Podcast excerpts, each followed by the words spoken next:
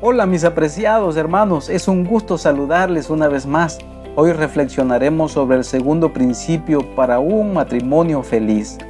La Biblia nos dice que Dios creó al primer hombre, Adán, y lo puso en un jardín hermoso. Entonces Dios vio que el hombre necesitaba una compañera.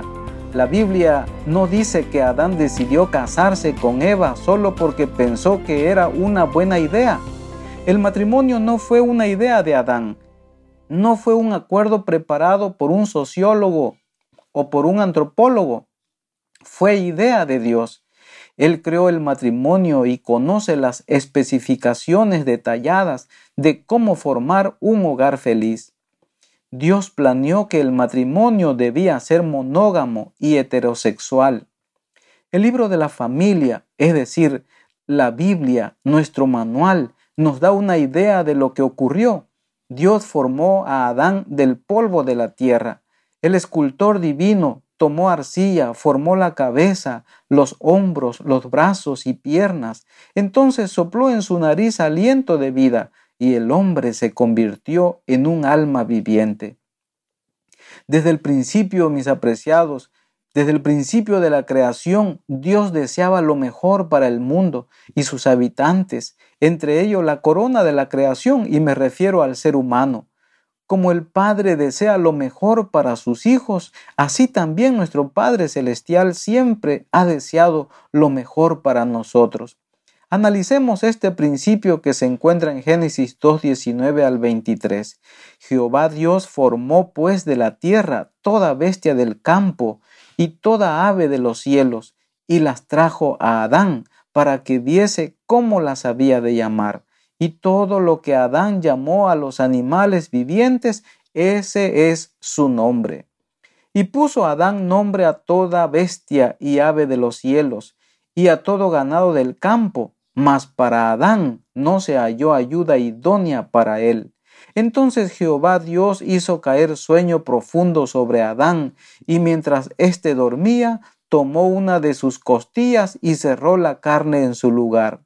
Y la Biblia sigue diciendo, y dijo Adán, esto es ahora hueso de mis huesos y carne de mi carne. Esta será llamada varona, porque del varón fue tomada. Mis apreciados, Aquí encontramos un principio fundamental que no se debe tejiversar. El matrimonio debe ser entre un hombre y una mujer. Dios le dio a Adán la interesante tarea de darles nombres a los animales. A medida que los iba nombrando, se dio cuenta que había un señor elefante y también una señora elefante. Había un señor jirafa y una señora jirafa. Había un señor oso y una señora osa. Observó que hasta las aves también estaban en parejas, pero él no tenía una pareja. ¿Acaso iba a vivir por siempre sin una pareja? ¿Sin amigos? ¿Sin compañía humana? Dios siempre tiene la respuesta a nuestros más profundos anhelos. La Biblia dice, y el Señor Dios hizo dormir profundamente a Adán tomó una de sus costillas y cerró su carne. Entonces con la costilla que el Señor Dios había tomado del hombre, hizo a una mujer y la presentó al hombre. Esto lo declara Génesis 2, 21 y 22.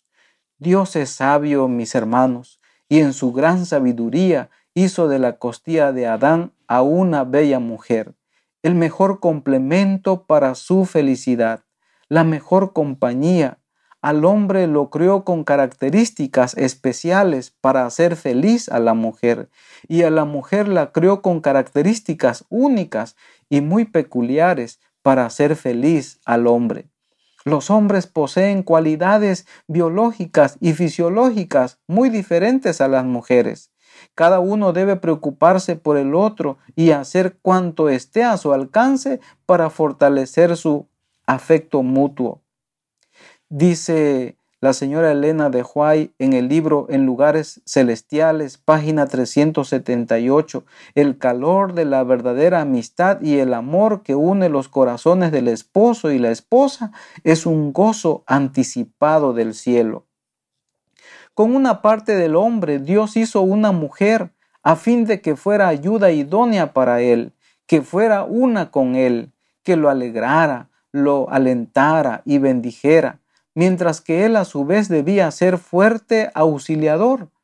Todos los que contraen relaciones matrimoniales con un propósito santo, el esposo para obtener los afectos puros del corazón de una mujer y ella para suavizar, mejorar y completar el carácter de su esposo, cumplen el propósito que Dios tiene para ellos. Así lo declara la señora Elena de Huay en el libro En lugares celestiales, página 378. Mis apreciados hermanos, la Biblia menciona en Romanos 1, 26 al 28 que muchos desobedecerían la voz de Dios y se burlarían haciendo su propia voluntad. Y esto es terrible.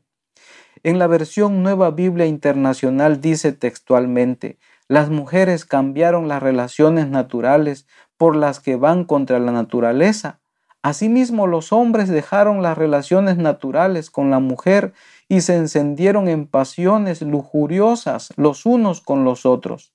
Hombres con hombres cometieron actos indecentes y en sí mismos recibieron el castigo que merecía su perversión. Además, como estimaron que no valía la pena tomar en cuenta el conocimiento de Dios, él a su vez los entregó a la depravación mental para que hicieran lo que no debían hacer. De acuerdo a la Biblia, desde el principio notamos que Dios le dio solo una esposa a Adán. El plan divino era un matrimonio monógamo. La Biblia establece un punto de partida para los millones de matrimonios que vendrían después. Tenía que ser una compañera especial para toda la vida. La Biblia no dice que Dios crió a dos Adanes y los casó entre sí, o dos Evas. Dios crió a un Adán y a una Eva.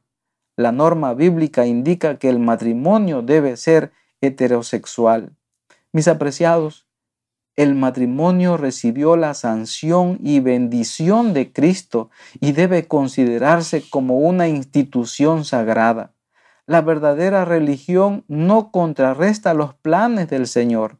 Dios ordenó que la mujer se uniera al hombre en santo matrimonio para formar familias coronadas de honra que fueran símbolos de la familia celestial.